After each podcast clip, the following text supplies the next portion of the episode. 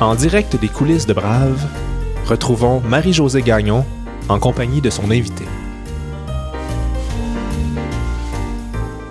Nous sommes le 21 septembre 2021 et je reçois Monique Simard, une militante qui a marqué le Québec par ses réalisations en faveur de nombreuses causes, dont celle des femmes, de la culture, de Montréal et j'en passe. Monique s'est confiée avec beaucoup de transparence et de vulnérabilité sur sa vie marquée d'un côté par beaucoup de chance et de l'autre par des drames personnels parmi lesquels les pires qu'on puisse s'imaginer. Découvrez avec moi une femme fougueuse, sensible et lucide.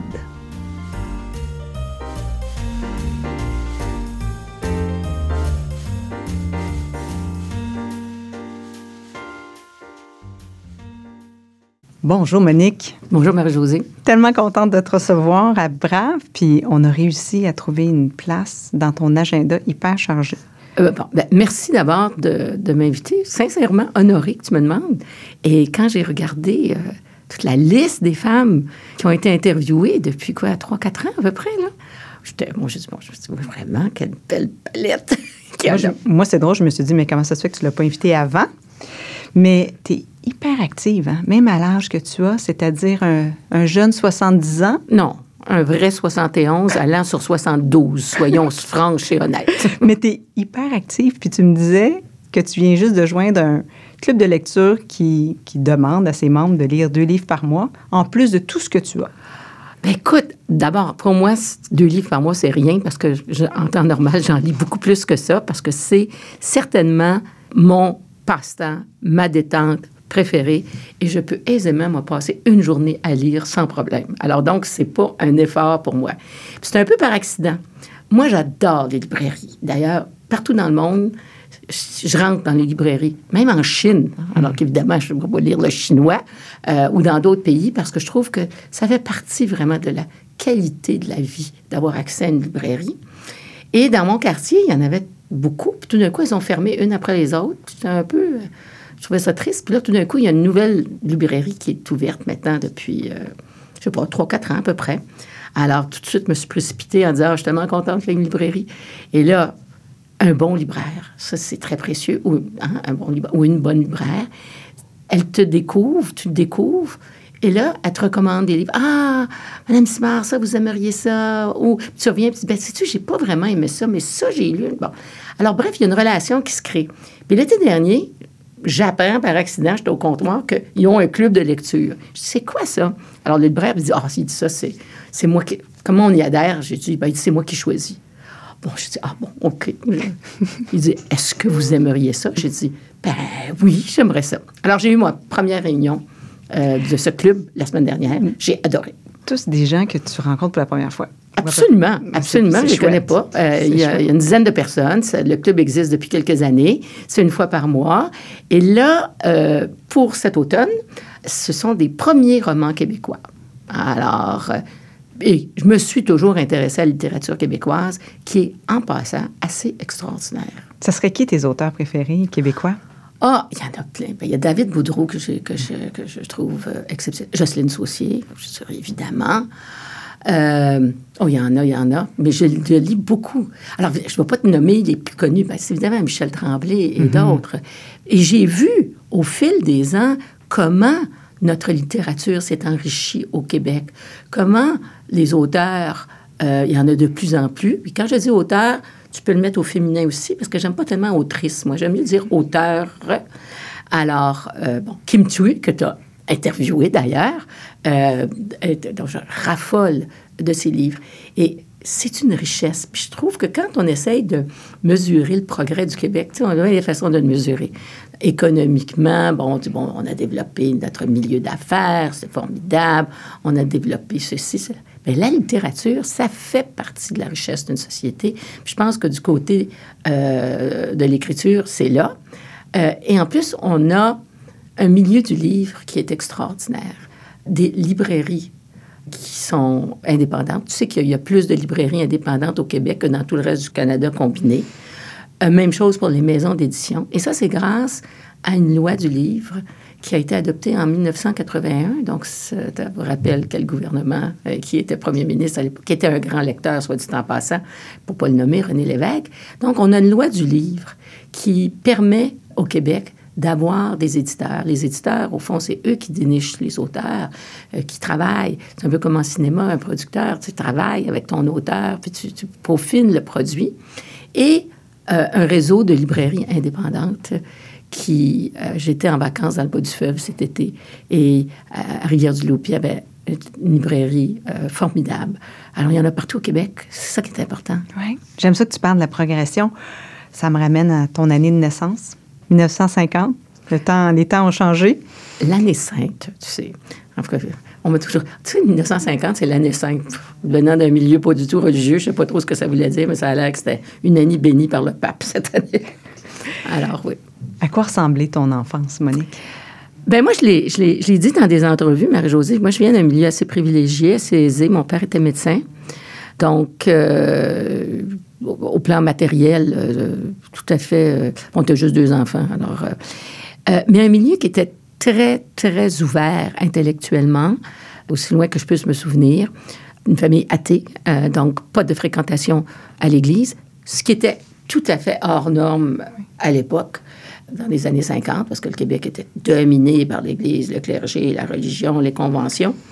Et donc, on était élevé dans une liberté de pensée assez exceptionnelle. Et mes grands-parents n'allaient pas non plus à la messe. Ou peut-être du côté de ma mère un peu, mais pas de façon oppressante. Donc, je dirais que ça démarque un peu de la majorité de ce qu'étaient les Canadiens français à l'époque, la Société canadienne française. C'est comme si tu prenais de l'avance sur la Révolution tranquille qui s'en venait. Moi, j'ai été élevée comme 30 ans plus tard, on élevait les enfants. Donc, euh, avec une euh, philosophie qui était beaucoup celle de mon père, euh, qui était de dire on les laisse libres, faut les laisser libres, elles vont se débrouiller. Tu as 5-6 ans, te donnent des responsabilités. Quand tu y repenses, il y a un côté de ça qui est tout à fait formidable parce que tu grandis plus vite, puis tu, tu, bon. Mais il y a un autre côté de ça, tu te dis, parfois je dis à ma mère, ma mère qui vit toujours, qui a 97 ans, je dis, je pense que vous auriez été rapporté à DPJ pour nous avoir laissé si libres et de faire, d'avoir pas d'encadrement. Alors évidemment, il y a toujours un côté positif, un côté négatif. Alors, il y a parfois peut-être le manque d'encadrement qui a, qui peut-être... Euh, l'encadrement Est-ce que tu l'as, ressenti à quelque part dans ta vie? Dans l'adolescence, beaucoup. Hmm. Dans l'adolescence, beaucoup. Parce que avant ça, non, parce qu'on allait dans une bonne école, euh, tout va bien. En fait, quand les choses, n'ont pas été négligées du tout, du tout, du tout. Au contraire, jamais négligées la maison pleine de livres, la musique. Euh, mon père, c'est un grand mélomane, donc, non, aimé, mais euh, adoré, là, par... Mais je pense que quand on est dans un milieu de... je suis pas la seule à l'avoir euh, raconté. D'autres avant moi l'ont raconté. un peu comme Manon Barbeau, qui on est, on est des amis, on a à peu près le même âge. Manon, elle a, a écrit, a, fait un film là-dessus. C'est-à-dire que c'est à l'adolescence que ça te frappe plus, ces choses-là, que tu n'as pas d'encadrement, que tu es laissé à toi-même. Et laissé à toi-même, c'est dur de faire des choix à l'adolescence. Parce que tout s'ouvre, un tas de possibilités. Et comment faire les bons choix? C'est facile de s'égarer. Bon, je ne me suis pas égarée, mais j'y repense et je vois à quel point je suis passée à un fil. Et j'en ai vu qui ont dérapé à l'adolescence. Moi, je suis dans 50, donc l'adolescence, c'est dans les années 60. Les années 60, euh, c'est évidemment, au Québec, on l'associe à la Révolution tranquille, à, juste titre, mais c'est aussi l'apparition de la pilule contraceptive. C'est la dite libération sexuelle. C'est l'époque où on met à la poubelle euh, toutes les formes d'encadrement. Donc, je parle de l'Église, mais il y en a d'autres, la famille, etc. Alors, les choix sont euh, l'apparition des drogues, hein, dur et pas dur. J'ai navigué là-dedans, puis j'en ai vu plein traverser ça sans problème, mais j'en ai vu d'autres qui ont, mm. qui ont sombré, qui euh, malheureusement ont eu des... Ben, il y en a plusieurs qui sont morts, et mm. puis euh, d'autres qui ont eu des vies plus difficiles, disons. Puis l'Expo 67, ça a été quoi son rôle dans cette période-là? Parce que tu avais 17 ans quand tu étais hôtesse. Au pavillon de la jeunesse. Alors, disons que, tu sais, on dit toujours, est-ce qu'il y a des moments tournants dans une vie? Alors, moi, d'aller travailler là, d'abord, on était très privilégié de vivre l'Expo 67. En plus d'être. Parce que tous les jeunes travaillent. Les collèges classiques, j'allais dans un collège classique, il y avait une entente entre la direction de l'Expo et les collèges classiques qui nous. L'année se terminait presque deux mois plus tôt pour qu'on puisse aller travailler à l'Expo.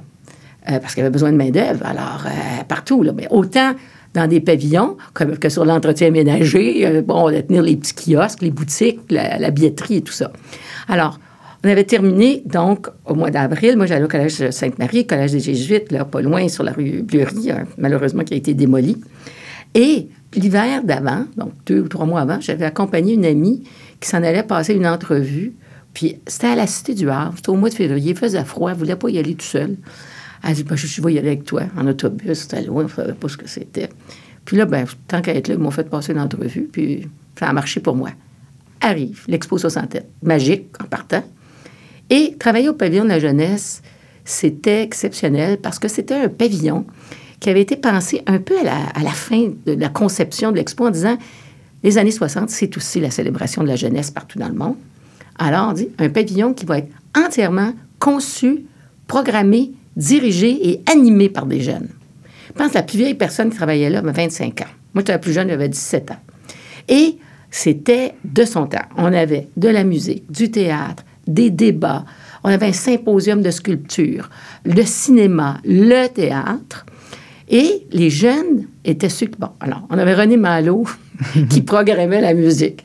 On avait en théâtre Raymond Cloutier, qui, un an plus tard, ils ont fondé le Grand Cirque Ordinaire. Alors, tu vois un petit peu le type de jeunes qui travaillaient là. C'était extrêmement stimulant entre nous, l'équipe, mais c'était surtout à quoi on était exposé. Écoute, moi, j'ai été l'hôtesse de Marshall McLuhan. Barbie Kennedy, qui est Ça ouvrait des possibilités. Mais ça t'ouvrait les yeux sur le monde. je ne vais pas répéter ce que tout le monde sait. L'Expo a ouvert le Québec sur le monde. Le monde s'est ouvert sur le Québec. C'est vrai. Mais quand, dans ta petite personne, en plus, on gagnait pas mal d'argent en passant en 67 pour euh, ce qu'on était. Et on avait une liberté, on avait des chiffres, donc on travaillait le soir, donc après ça, on allait s'amuser dans les autres pavillons, puis il y avait une effervescence euh, incroyable. Et donc, ça te donne aussi confiance en toi euh, de fréquenter. Parce que moi, pendant deux ans qui ont succédé, l'expo, c'était Terre des Hommes. Puis là, j'ai été euh, hôtesse au, VIP, tu sais, aux, visiteurs importants. Donc, j'en ai Henry Kissinger, Juliette Gréco, tu sais, des extrêmes. Mais tu te rends compte que ces gens-là, qui sont des de renommée internationale, ben, c'est des gens intéressants, mais un peu aussi comme toi. Alors, ça te donne confiance. Donc, je pense que ça m'a donné une assurance. Et quand ça faisait 50 ans, donc en 2017, on a fait un petit party, ceux qui travaillaient là. On était une trentaine. Et on s'est rappelé et on s'est tous dit la même chose. Ça a tout changé notre vie de travailler hmm. au pavillon de la jeunesse. Hmm. Euh, c'est encore le plus bel été de ma vie, je pense.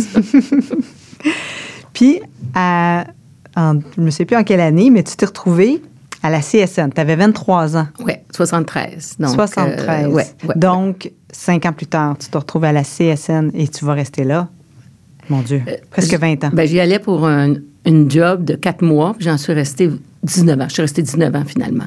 C'était pas du tout dans, dans mes plans. Bon, j'étais déjà, comme je dis, je suis une personne de mon époque. Les années 60, c'est aussi outre ce qui s'est passé au Québec, sur la planète entière, c'est la décennie des mouvements de libération, de décolonisation. Il y a un éveil des consciences de l'oppression coloniale. On remet tout en question. Aux États-Unis, ce sont les grandes batailles pour la reconnaissance des droits civiques. Mm-hmm. Euh, moi, j'avais eu la chance d'aller à Washington en 68 voir Resurrection City, qui était l'occupation euh, devant le Capitole euh, par les Noirs, le campement. Donc, j'étais éveillée à ces choses-là. Donc, et j'allais dans un collège, je dois dire, où il y avait pas mal, c'était le mouvement étudiant partout. Donc, j'étais là-dedans. Donc, j'étais éveillée au, plan politique. Tu as étudié aussi à l'UQAM, en sciences politiques, ah, en histoire. exactement. Donc, j'étais éveillée au plan politique. Tout m'intéressait, sans parler qu'au Québec, c'est aussi la construction de, du mouvement euh, indépendantiste. C'est la... Moi, j'étais là quand le mouvement Souveraineté Association a été fondé. J'étais là quand le PQ a été fondé. Donc, tout ça, là, c'est... Il y a une ébullition sociale qui était incroyable. Et le mouvement des femmes aussi, qui... Il y avait un slogan à l'époque. Pas de libération du Québec sans libération des femmes, pas de libération des femmes sans libération du Québec. Alors, j'étais tout à fait dans cet esprit-là, je dois dire. Et j'arrive, puis j'avais fait un petit travail et qui m'avait mis en contact avec des gens des centrales syndicales. Puis une personne de la CSN m'avait dit, ben on a des, emplois. C'était tout de suite, tout de après le fameux Front commun. Bon, je n'ai rien à perdre. On n'était pas angoissé du tout à ce moment-là de se trouver des jobs. Et donc, j'ai été à l'entrevue, sachant pas trop ce que c'était le syndicalisme. Ben, de loin, oui, mais pas de proche. Puis j'avais jamais été on était syndiqués à l'expo, je pense, mais c'est vague dans ma tête. Et donc là, euh, je suis restée. Puis je, me suis emballée pour ça de façon tout à fait définitive. Et ce qui m'a gardé, c'est qu'à l'époque, encore là, c'est pas si lointaine, il n'y avait aucune reconnaissance des droits des femmes au travail. C'est pas compliqué, il n'y en avait pas. Les femmes perdaient leur job parce que tombaient enceintes, il fallait qu'elles s'absentent. Il n'y avait pas de garderie, il n'y avait pas de congé maternité, il n'y avait pas. Et j'ai rapidement pris conscience de ça, mais sincèrement. Puis là, je dis, ben, il faut qu'on s'organise. Et donc, on a mis sur pied des comités, on a revendiqué à l'intérieur de nos propres organisations syndicales, on a fait des alliances. Tu étais dans l'air du temps. Je suis curieuse de savoir, est-ce que c'était facile? Bien, c'était pas toujours facile, mais c'était. On n'était pas à contre-courant. Mm-hmm. Et je, je, dis ça parce que des femmes comme que j'ai très bien connues, comme Madeleine Parent, OK? Comme Léa Robach. Elles, elles étaient vraiment à contre-courant mhm. euh, dans les années 30, dans les années 40, dans les années 50. Moi, j'arrive à un moment où la, vague est déjà, elle commence.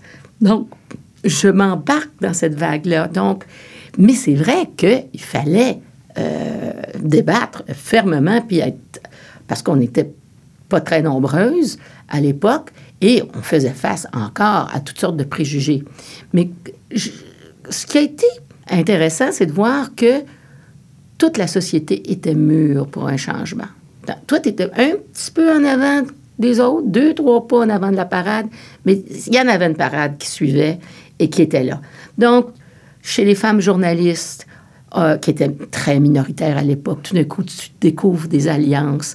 Euh, il y avait une femme extraordinaire qui travaillait au Journal de Montréal, qui s'appelait Claire Harting. On en avait une autre à la presse, on en avait un autre au devoir. René Rowan, tu sais, des femmes qui avaient l'âge d'être ma mère. Puis elle nous regardait aller, puis elle disait OK, là, on, alors on va leur faire de la place. Alors on va les, inviter dans nos émissions de télé si on en a de radio. Puis tu as toute, la société qui bouge en même temps. Alors, et ce qui a, tu as aussi l'évolution politique du Québec euh, qui se fait. Et on a gagné des bagarres importantes, dont je suis encore à ce jour très, très, très fière d'y avoir participé. Mais je sais que c'était le moment dans la société pour que les choses changent. Et les plus gros gains ont été faits, et encore à ce jour, je dirais que la fondation de ce qu'on a euh, aujourd'hui a été acquis dans les années 70. Il y avait des femmes dans les années 60 qui avait euh, préparé ce terrain-là aussi. C'est quoi tes plus grandes fiertés? Bien, je, je, le répète parce que je suis très, très fière, parce qu'aujourd'hui, ça semble naturel. Les congés de maternité payés. Bien, oui. Ça, change tout. Ça change tout. Euh, ça n'existait pas. Bon, d'abord, il y en avait qui perdaient leur job carrément. Et puis, ou alors, s'il fallait que tu t'absentes, ben, tu n'avais pas de rémunération ou tu n'étais pas sûr de retrouver ton poste. Bon, bref, tout ça. Et quand on a articulé ces demandes-là, bien calculé tout. Puis on a fait des fronts communs entre les centrales syndicales euh, et qu'on a négocié ça. Eh bien, une fois que ça a été là, au début, c'était 21 semaines, OK? Donc, c'était l'équivalent de 3-4 mois. Aujourd'hui, c'est très sophistiqué maintenant, tant mieux. Euh, je me souviens, euh, je négociais, c'était Lucien Bouchard, mon vis-à-vis, qui était le, négociateur patronal, moi, j'étais négociatrice du porte-parole syndical. Il dit, on va vous donner 22 euh, semaines. J'ai dit, on va en prendre 21. Ben, pourquoi? J'ai dit, l'autre, on va la transformer en congé de paternité pour que les pères puissent prendre cinq jours de paternité. Alors, je dirais que c'est, c'est des, des, des éléments qui font que par la suite, tu as pu rendre ça beaucoup plus... On appelle ça les congés parentaux maintenant.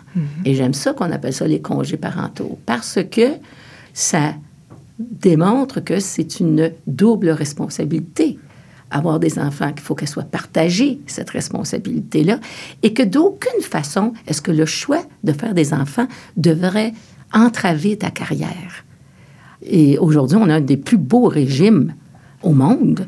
Puis c'est une grande, grande, grande fierté, ça. Et ce n'est pas tout. Dans ces négociations, elle a fait avancer trois autres dossiers majeurs, soit les garderies, qui n'existaient pas à l'époque, l'équité salariale et l'avortement libre et gratuit. C'est beaucoup grâce à Monique Simard si les Québécois sont aussi bien placés professionnellement lorsqu'on les compare aux femmes d'ailleurs.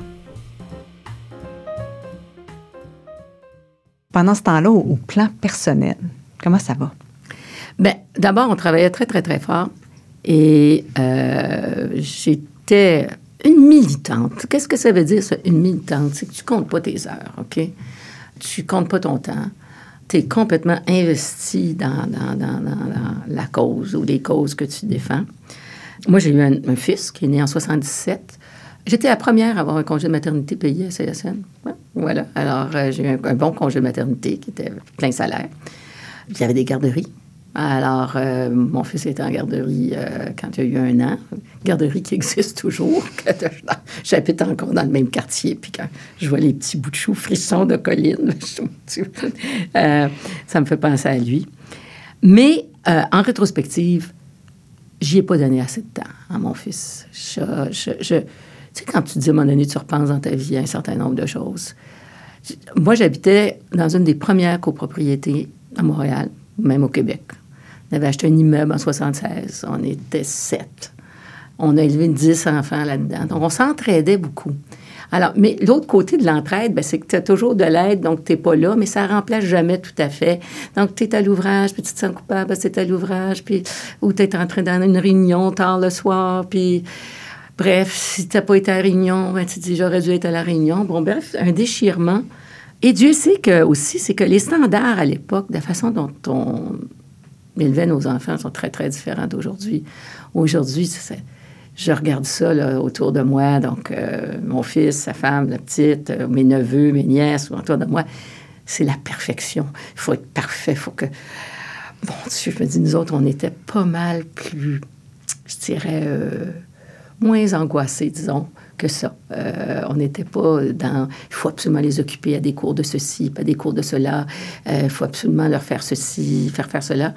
Euh, il n'y avait pas tout la... Aujourd'hui, je passe devant un kiosque de magazines, puis je vois toute la panoplie de magazines, d'être un bon parent. Je être très angoissant aujourd'hui. Très angoissant d'être un jeune parent. Puis j'ai plutôt tendance à dire, faut relaxer un peu, relaxer un peu. Mais ça, c'est une pression aussi hein, sur les femmes je, je remarque ça, qu'il y a toujours l'envers du décor, c'est que on parle de toute la progression des femmes dans la société, comment elles excellent dans, au plan professionnel. Mais en même temps, il y a une telle pression pour qu'elles excellent aussi comme mères, qu'elles excellent comme faire la cuisine comme un cordon bleu, que leurs maisons doivent être des trucs belles comme dans des magazines. Beaucoup de pression de performance. Énormément de pression de performance. Puis toi, tu n'as pas, pas, eu cette pression-là? Aucune. Ça, j'ai jamais. Enfin, euh, non.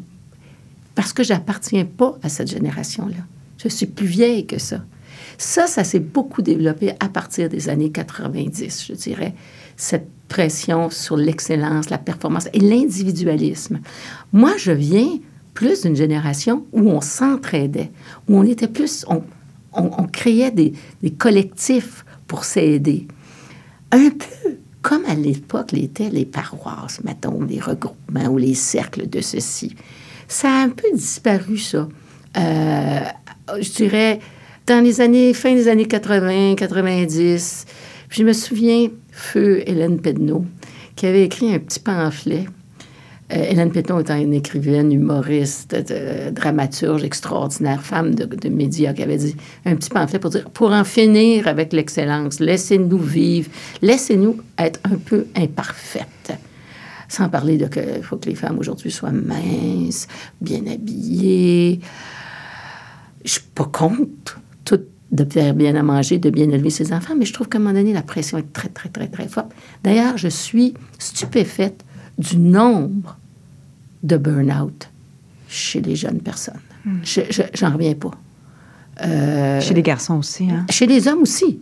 Hmm. Chez les hommes aussi, comment ça se fait que tu fais des burn-out à, 28 ans, à 29 ans?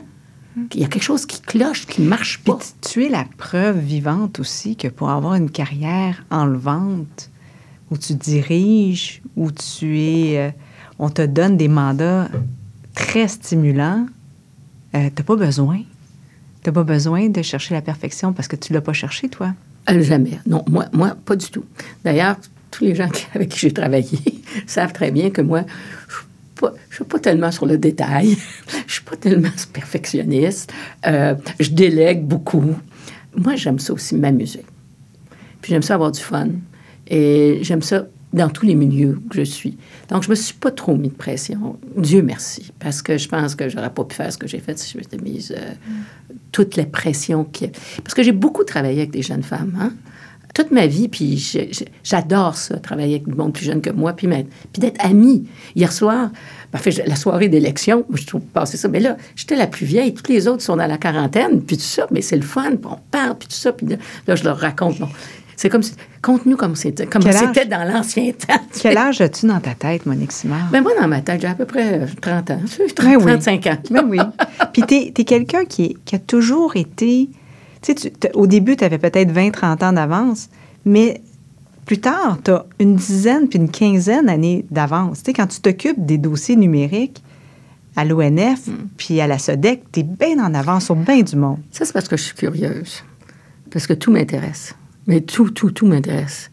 C'est vrai que euh, le numérique, tu parles du numérique, moi, ça fait quand même euh, presque 20 ans que je taponne un peu là-dedans. Bon, à l'époque, le monde m'écoutait, c'est quoi, parle, y a pas de, ça mènera nulle part, ces choses-là, pas non. Mais ça, ça vient un peu de mon éducation. Mon père, lui, commençait à jouer des jeux vidéo dans les années 70. Euh, les ancêtres des jeux vidéo, écoute. Puis il y avait déjà, lui, 50 ans passés, était fou de ça. Donc, toujours un petit peu une coche en avant. Puis je pense que c'est une curiosité qui vient d'un petit peu de ce, de ce milieu-là. Puis d'essayer, c'est même pas me forcer, c'est pas dire, ah, oh, je vais me mettre à la page. Tu sais, quand ça ne m'intéresse pas, ça m'intéresse pas. Mais souvent, ça m'intéresse. Et donc, ça t'amène à parler avec des gens qui sont plus jeunes que toi, puis s'intéresser à eux autres. Puis moi, je m'intéresse beaucoup au monde. J'aime ça, savoir comment ça va, puis as-tu des enfants, puis tu viens d'où. Euh, donc, j'aime le monde. Tu aurais fait une excellente politicienne. Non. non. Ben, je pense que pour faire de la politique, faut que tu aimes le monde. Et je comprends pas parce que je connais beaucoup de politiciens qui aiment pas le monde. Alors, je me dis qu'il y a un problème là. Mais euh, faire du syndicalisme, il faut aimer les gens. Beaucoup, beaucoup, beaucoup, beaucoup. Parce que le rapport aux gens euh, est très différent quand tu fais du syndicalisme. Tu es très proche, hein? tu es très collé sur le monde. Et tu as à, à les conseiller, à les représenter parce que les conséquences de ton travail, c'est eux autres qui vont les subir. Tu sais, quand tu déclenches une grève, aujourd'hui, il n'y en a presque plus de grève, mais à l'époque, il y en avait un paquet. Mais tu sais quand tu sors, tu sais pas quand est-ce que tu vas rentrer. Quand des gens qui risquent tout, qui risquent leur job, puis mm. avec ça, risquent la job, risquent la maison, risquent tout, là. Donc, le rapport aux personnes et à la responsabilité que tu as, c'est évident qu'en politique, tu as aussi ça. Euh, je pense la gestion de la COVID. J'ai énormément de, d'admiration pour ceux qui ont à prendre des décisions politiques dans la période de la COVID. Parce que c'est des décisions très impopulaires dans certains cas, euh, mais tu vis avec la... Tu joues avec la vie du monde, là. Mm. Euh, t'es ouvres-tu les écoles, t'es fermes-tu? Est-ce que tu, commandes les vaccins ou pas? Euh, et ça a pris tout le monde par surprise. Alors, j'ai de l'admiration et j'ai de l'admiration aussi pour des politiciens qui disent on s'est trompé ou on ne le sait pas. Ça, je trouve que c'est admirable quand ils ne savent pas ou quand ils ont fait une erreur puis ils le reconnaissent. tu as tenté d'avoir une carrière politique. Hein? Tu t'es portée candidate en 94 euh, dans Bertrand, tu as été défaite. Tu t'es présentée à nouveau en 96 dans la prairie lors d'une élection partielle. Euh, tu as été élue, mais tu as dû démissionner deux ans plus tard. Comment tu as vécu cette période-là? Puis, c'est-tu quelque chose que tu aurais aimé réaliser? C'est-tu une tâche sur ton CV? Oui. En fait, c'est une tâche dans mon âme. J'ai encore de l'amertume de cette période-là. Pas de gagner ou de perdre, mais d'avoir été littéralement pourchassée pour une erreur qui n'était pas la mienne, mais qui était une erreur légale d'une scrutatrice qui m'avait inscrit sur une liste sans que moi je, l'autorise. Puis ensuite. On parle d'une élection municipale. Oui, à Outremont. Euh, c'était une amie qui, qui m'appelle, disait Tu devrais aller voter, je me présente. Euh, puis j'allais, j'avais même pas pensé aller voter. Puis là, le Parti libéral qui m'avait vraiment dans leur mire, le Parti libéral ne m'aimait pas. Pour une raison bien simple. D'abord, il faut dire les choses. J'avais été très véhémente euh, avec, à l'époque, le premier ministre Daniel Johnson, qui voulait. Bon, je le dis aujourd'hui, puis il doit encore m'haïr. Euh, et dans Bertrand, j'ai perdu l'élection, mais à ce moment-là, on a contesté le résultat parce qu'il y avait eu des gens qui avaient été amenés à voter là, qui n'auraient pas dû voter là, à Montréal, etc. Bon. Et ça, ils m'en ont voulu parce qu'effectivement, la cause a été gagnée. Puis à ce moment-là, j'ai été très bien soutenue, notamment par M. Parizeau, parce que c'était M. Parizeau qui était euh, au PQ à ce moment-là, puis c'était avec le PQ. Euh, bon, on me demande après ça de diriger le PQ pendant un an, ce que j'ai fait, ce que j'ai adoré, de diriger le parti. Pendant l'année référendaire. Pendant l'année référendaire, qui est une année exaltante, comme euh, on peut se l'imaginer. Et là, bon, arrive le référendum, M. Parizeau quitte, c'est M. Lucien Bouchard que que je connaissais depuis des lunes, qui prend la direction. Puis on me dit, ben, est-ce que tu veux maintenant te représenter? Il y a un comté qui se libère parce que M. Lazur, Dr. Lazur, démissionnait. La prairie. J'ai dit, OK. de toute façon, je ne pouvais pas rester à la tête du PQ avec euh, M. Bouchard. Il y avait son équipe, il y avait sa gang, puis euh, je ne pouvais pas rester. Alors, oui, j'ai été élu, sans problème, dans une partielle. Mais j'avais l'impression que le Parti libéral gardait un espèce de livret sur tous mes faits et gestes, OK? Et est arrivée cette affaire de vote euh, à l'élection municipale, puis là, ils ont déposé une plainte. Et j'ai été retenue coupable de ça. Et là, je me suis sentie totalement abandonnée. Abandonnée par mon parti, abandonnée par le chef du parti. Pas par tout le monde. Pauline, Marois, entre autres, Louise Baudouin, qui était mon amie, euh, M. Jean Campeau, dont les gens ne se souviennent plus, mais qui était extraordinaire, euh, qui était un homme exceptionnel. Mais je me suis fait je me suis sentie abandonnée par le chef. Et tu sais, dans les partis politiques, c'est le chef, euh, c'est très patriarcal, une structure politique, un parti politique. Et donc, j'ai décidé de démissionner. Je ne me battais plus. J'ai abandonné la J'aurais pu aller en appel. J'ai abandonné, j'ai démissionné. Et évidemment, ma réputation, mon intégrité, euh, j'étais euh, absolument blessée. Et il y avait des, je te jure, il y avait des gens qui ne voulaient plus me parler. Ça a été horrible. Euh, donc, j'ai trouvé cette période-là extrêmement difficile. Ce sont des années difficiles qui, heureusement, seront suivies d'une période joyeuse. Monique se joindra à son mari, Marcel Simard, pour produire plus de 60 documentaires. Ainsi commencent des années extrêmement créatives et productives, ainsi que des années aussi salvatrices, qui ramèneront en elle la gagnante qu'elle est. Encore là, je suis arrivée au bon moment. C'est-à-dire, comme je suis arrivée dans les années 60, comme je dis, c'est une vague. J'arrive, moi, pour faire du documentaire dans les années 90 où la demande est plus forte que l'offre. Parce que c'est l'apparition des chaînes spécialisées, tout le monde veut du documentaire. Donc, une fois que je suis arrivée, j'avais six ou sept projets à Sodec qui ont tous été acceptés même. Même, je dis, vraiment, les sept? Ils ont dit, oui, oui, les sept.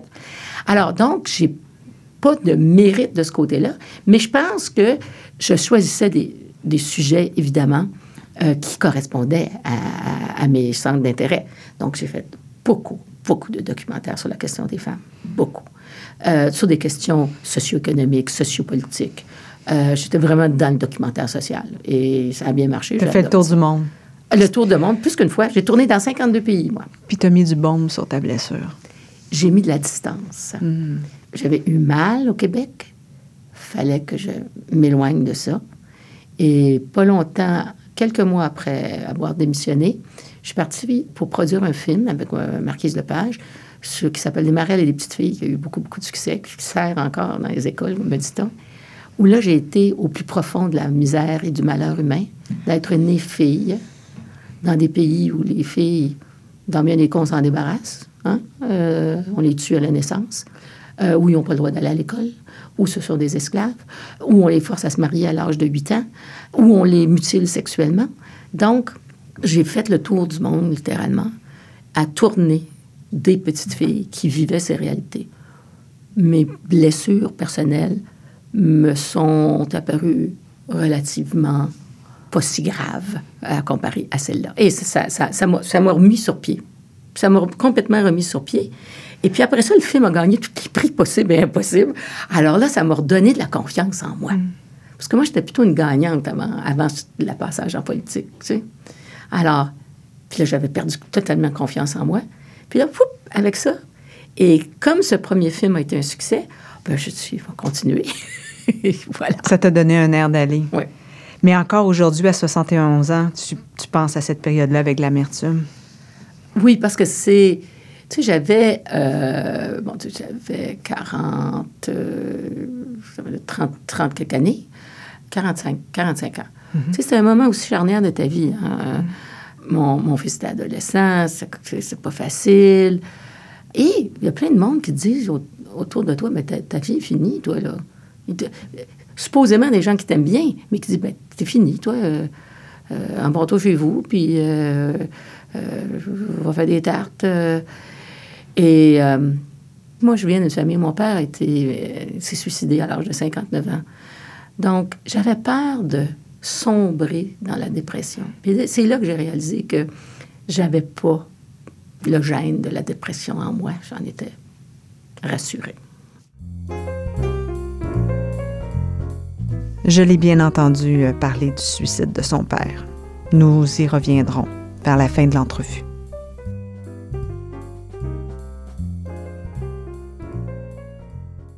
On en a parlé tout à l'heure. Tu as été, te diriger les services français, je pense, de, de l'ONF. Programme français. Programme français. Et tu as dirigé la SODEC au Québec.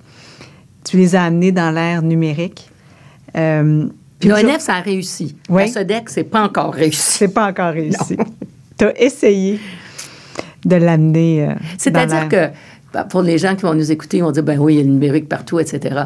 Euh, à l'ONF, j'ai ouvert les, les, l'ONF produisait du documentaire, produisait des films d'animation. On a ouvert des studios pour de la production dite interactive, hein, c'est-à-dire c'est un nouveau mode de production. Puis évidemment, à ça, ben, tu as la réalité virtuelle maintenant qui s'ajoute pour des choses comme ça. Ça, c'était vraiment nouveau à l'époque à l'ONF. Ça a été formidable. Mais pour faire ces choix-là, il fallait couper des budgets dans d'autres studios. Donc, euh, ça a été un petit peu euh, rock'n'roll euh, au début, mais c'était très, très le fun.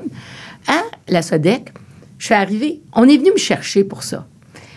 Mais il y a eu un changement de gouvernement, deux, trois mois après que je sois nommée, et cet élan-là, il a été un petit peu cassé parce que vous souvenez-vous qu'en 2014, quand le gouvernement Couillard est arrivé, il a fait des coupures de 20 partout. Donc, je suis arrivée, clac, obligée de gérer la, décroissance. Ça a été extrêmement difficile. Et quand on est en période de décroissance, bien là, tu n'arrives pas à faire progresser les choses. Tout le monde veut garder sa petite pointe de la tarte qui est réduite. Donc, c'est très difficile de faire des changements. Bon, il y en a eu, il s'en fait. Au Québec, actuellement, on est un foyer de créativité dans ce domaine-là, beaucoup grâce à l'instauration des entreprises de jeux vidéo au Québec, qu'on doit à Bernard Landry, qui été visionnaire de ce côté-là. Ça devient des laboratoires de créativité. Là, tu as quoi, 250 entreprises de jeux vidéo. Tu as, je sais pas, 150 entreprises qui travaillent dans le domaine de la production interactive, des installations, etc. Donc, ça, c'est extraordinaire. Il faut juste que les modèles d'affaires s'ajustent. C'est pas tout à fait fait encore. Là est arrivée la pandémie. Alors, évidemment, tout le monde s'est mis au numérique. Alors, on dit, on va faire des captations numériques, on va garder des pièces de théâtre sur nos téléphones partout. Alors là, je pense que les changements vont arriver. Il a mhm. fallu peut-être cette crise-là pour nous faire réaliser à quel point il faut des ajustements dans nos programmes publics. On est dans un pays, et le Québec au Canada est exemplaire dans son soutien à la culture. Moi, j'ai été présidente de toutes les associations canadiennes d'organismes de, provinciaux, du Yukon euh, à Terre-Neuve. J'ai bien vu que les outils qu'on a au Québec sont incomparables. Alors, si tu ajoutes les programmes qu'on a au niveau fédéral, on arrive à faire des choses assez exceptionnelles. Sauf qu'il est temps de changer. Alors, entre autres, comment les modèles d'affaires ne fonctionnent plus. Euh, le projet de loi C10 qui est tombé au feuilleton, mais il faut qu'il soit ramené parce que là, le temps presse pour qu'on puisse euh, faire vivre tout ça. Monique, après tes implications dans le monde culturel, maintenant on vient vers toi pour la Ville de Montréal, la relance de la Ville de Montréal. Tu présides le partenariat du quartier des spectacles. Puis tu es aussi impliqué dans le comité aviseur du CDPQ Infra. La Ville de Montréal, euh, quand est arrivée la pandémie, euh, un ou deux mois plus tard, a dit qu'il faut absolument qu'on ait un comité pour revitaliser Montréal. Qu'est-ce qu'on va faire? Puis là, personne ne sait rien, là, encore. Tu sais, euh, on a les conférences de presse quotidiennes du premier ministre. ils ne savent pas trop, docteur Arruda, la ville non plus, mais la Ville de Montréal réalise que la ville est vidée. Le centre-ville est vidé. Puis personne ne vient travailler. Il n'y a plus de touristes. Les universités sont fermées. Euh, qu'est-ce qu'on va faire? Mais je suis fascinée. Je suis fascinée qu'on pense à toi pour tous ces enjeux-là, parce qu'il y a eu, oui, la relance économique de Montréal, il y a eu le partenariat du quartier des spectacles, il y a CDPQ Infra avec le REM de l'Est. On pense à Monique Simard tellement souvent. Qu'est-ce que ça te fait? Ben, ça me fait un velours, dans le sens où ça me, ça me fait plaisir qu'on pense à moi, et puis qu'on pense pas, ben, elle est trop vieille et puis bonne. Et ça me fait plaisir qu'on m'accorde cette confiance-là parce que, pour ne pas le nommer, le projet du REM de l'Est, c'est un gros, gros, gros, gros projet avec beaucoup d'enjeux dont on ne peut pas parler des détails, bien sûr, parce que c'est on a un devoir de réserve. Euh, mais c'est gigantesque comme euh, projet urbain. Pas juste un projet de transport, c'est un projet de, urbain. Le quartier des spectacles puis le développement économique, c'est un peu venu ensemble parce que c'est la pandémie le confinement, ça a affecté tout le monde, mais inégalement. Euh, les gens ont retrouvé leur quartier. Euh, les gens ont commencé à travailler de chez eux. Euh, ils vont aller au coin de la rue, faire leur puis ils n'ont plus besoin de descendre dans le bas de la ville pour aller travailler. On a un centre-ville extraordinaire qui attire du monde de partout, qui a une vitalité économique, une vitalité culturelle, gastronomique et tout. Mais on s'est rendu compte que ça tenait à un fil mm. avec la pandémie. Le jour où les gens ne viennent plus travailler au centre-ville, toutes les boutiques, les restaurants, les bars, les théâtres, tout ça, comment ils vont survivre s'il n'y a plus personne qui arrive? Alors, c'est pas juste des immeubles, hein? c'est pas juste des locaux. Non. C'est du monde, c'est de la création culturelle. C'est c'est des gens qui travaillent, qui créent. Alors, le bureau de la mairesse a mis tout de suite sur pied un comité où il y avait bon, des banquiers comme euh, M. Vachon de la Banque nationale, M. Euh, Cormier de Mouvement des Jardins, il y avait du monde des, d'économie sociale. Bon, moi, j'étais là un peu pour la culture, disons. Pour essayer de se mettre ensemble. La Chambre de commerce, bien sûr, que c'est pas dire que Michel Leblanc défend avec ferveur le centre-ville. Euh, il faut, faut, vraiment lui donner ça. Euh, parce que on dit, bon, qu'est-ce que va devenir Montréal si son centre-ville se vide? Comment tu vas attirer? Alors, le Palais des Congrès qui, bon an, mal an, avait je sais pas combien de milliers de personnes qui venaient en congrès. Puis là, tu sors, puis tu rempli les hôtels. Les hôtels vides. On est une ville qui a des hôtels extraordinaires. Les hôtels sont vides. Comment reprendre ça? Mais surtout, ce qui me préoccupe en ce moment, là, on, on était en crise. Alors, qu'est-ce qu'on faisait? Donc, nous, au quartier des spectacles, on a pensé. Moi, je, en plus, je faisais la direction générale par intérim à ce moment-là parce que le directeur a quitté on a fait une programmation alternative évolutive. C'était alternatif parce que c'est pas pareil que ce qu'on fait habituellement. Et fallait suivre les règles de la santé publique. D'abord, j'ai développé une excellente relation avec la médecin en charge de la culture euh, pour dire, bon, on a le droit de faire ci, pas ça, bon, on ne le sait pas, peut-être.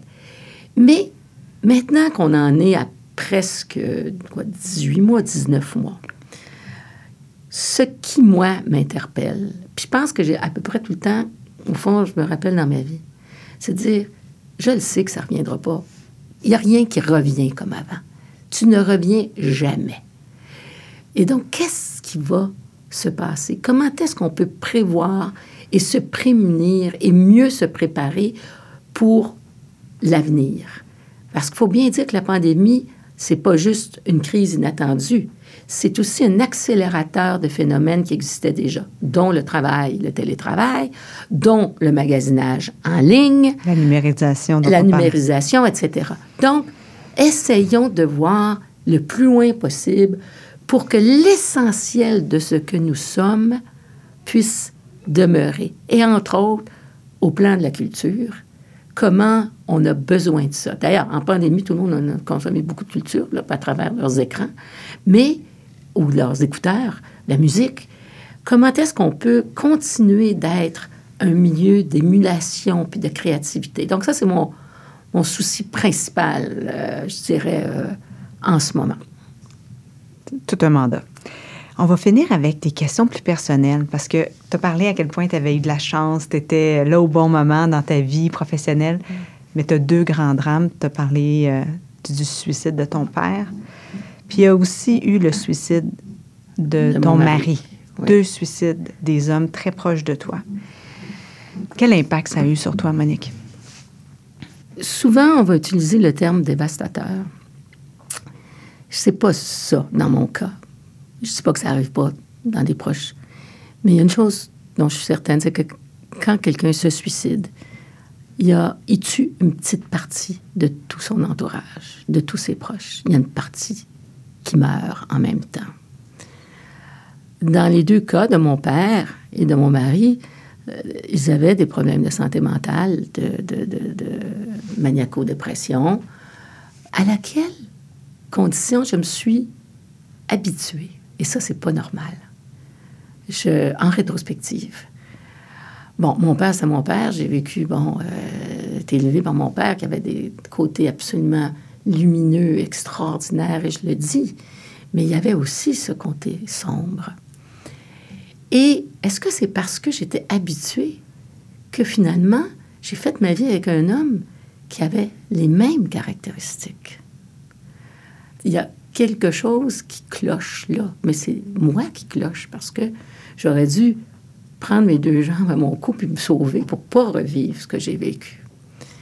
Mais beaucoup vont vous le dire, c'est que les êtres qui ont ce type de problème de santé mentale sont des êtres créatifs, attirants, euh, et quand dans les beaux jours, c'est toujours les plus beaux jours et les plus beaux moments. Alors, euh, et mon mari avait vécu le suicide de mon père. On était ensemble quand, mon père. Bon. Et il disait toujours à Monique que c'est tellement bien remise de ça. Je ne sais pas si jusqu'à la fin, il s'est pas dit elle va s'en remettre du mien. Non, tu t'en remets pas. Euh, tu t'en remets pas parce que euh, c'est trop. Alors, mais j'ai peu parlé de son suicide.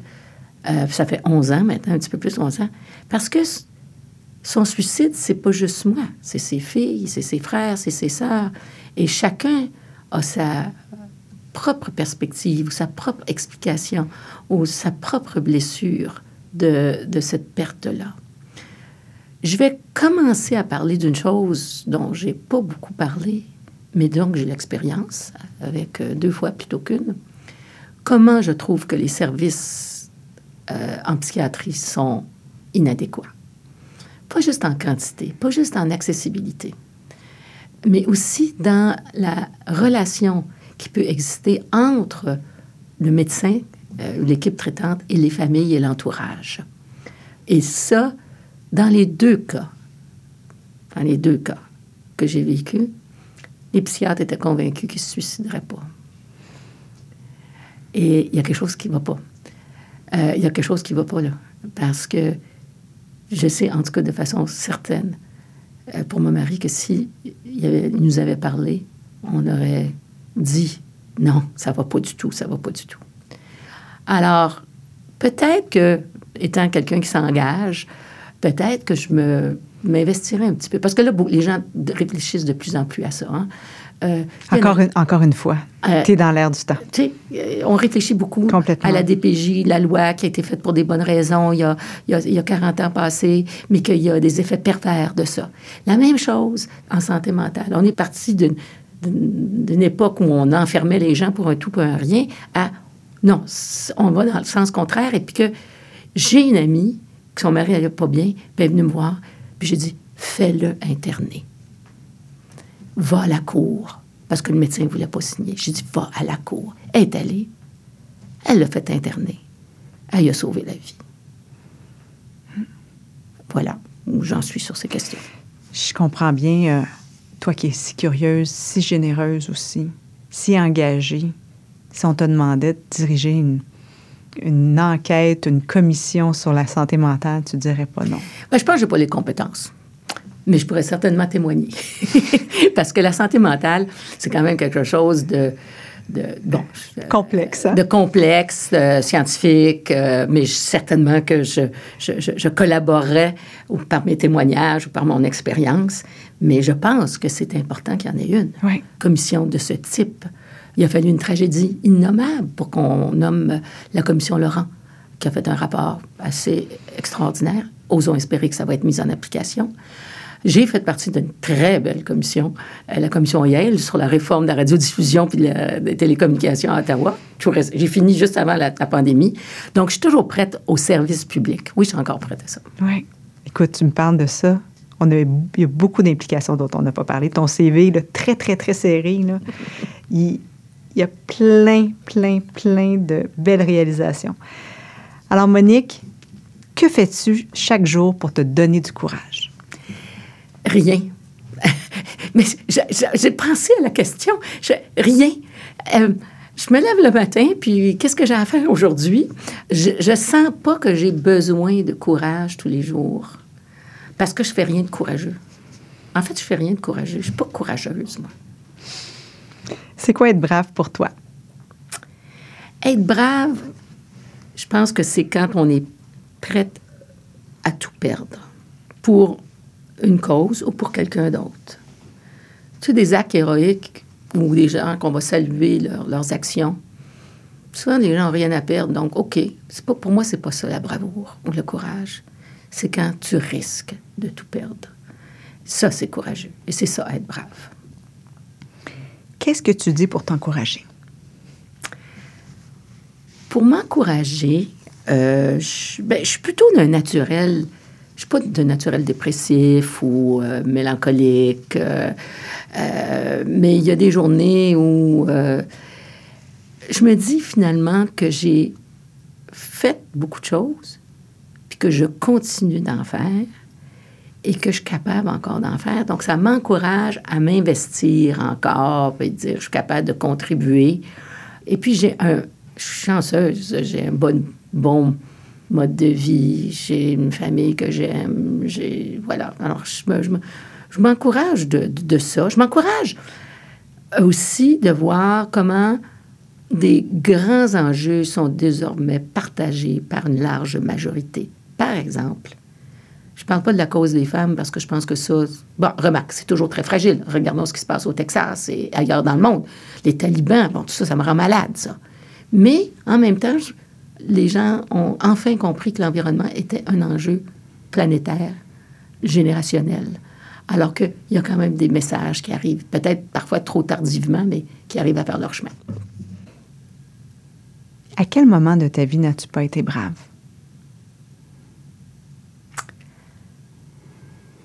J'aurais dû faire interner ou forcer l'hospitalisation de mon mari euh, avant qu'il passe à l'acte. J'ai baissé les bras et je le regrette à ce jour. Quelle personne incarne mieux le courage à ton avis? Moi, c'est très, c'est très proche de moi. C'est une de mes grandes amies. Elle s'appelle Ghislaine Patribution, puis je tiens à dire son nom. Féministe, plus vieille que moi un peu, qui a été de la Fédération des femmes du Québec des années 70, a été présidente. Mais c'est une femme qui avait deux enfants merveilleux. Les deux sont morts avant elle. Elle vit toujours. Son fils était Paul Buisson, le journaliste sportif tant aimé, qui est mort d'une erreur médicale. Et sa fille était la formidable danseuse, Nathalie Buisson, qui est morte à 45 ans d'un cancer du cerveau. Comment survivre à la mort de tes deux seuls enfants? Comment continuer à vivre? Comment continuer à être allumée, aimante, enthousiasmée puis aimer la vie? C'est celle que j'admire le plus. Qu'as-tu envie de dire aux jeunes pour les encourager? Baissez pas les bras. Croyez entre votre propre puissance. Indignez-vous. Dénoncez sur le faux. Surtout, ne vous résignez pas. C'est ça que j'ai envie de C'est ça que je dis aux jeunes en général. Ne vous résignez pas. Euh, je, je, je, trouve qu'un des gros malheurs de notre époque, c'est le sentiment d'impuissance. Et là, je reviens à ma génération, qu'on appelle baby boomers. On avait un sentiment de puissance, qu'on pouvait changer le monde, mener notre vie, faire notre vie. À l'inverse, un sentiment d'impuissance fait que, et je trouve que, tu sais, toutes ces manifestations un peu folles, qui sont extrêmes aux États-Unis, mais aussi ailleurs dans le monde, au fond, tout ça, à mon avis, découle d'un immense sentiment d'impuissance, ces gens-là, qui sentent qu'ils n'ont aucun contrôle sur rien, ni sur eux-mêmes, ni sur leur environnement, ni sur la société. Et ils le régurgitent de mauvaise façon, alors que on pourrait canaliser ça d'une autre façon de plus positive. Donc, aux jeunes, vous avez les moyens. Organisez-vous. Donc là, c'est l'ancienne syndicaliste qui revient en moi, mais dans tous les milieux, regroupez-vous.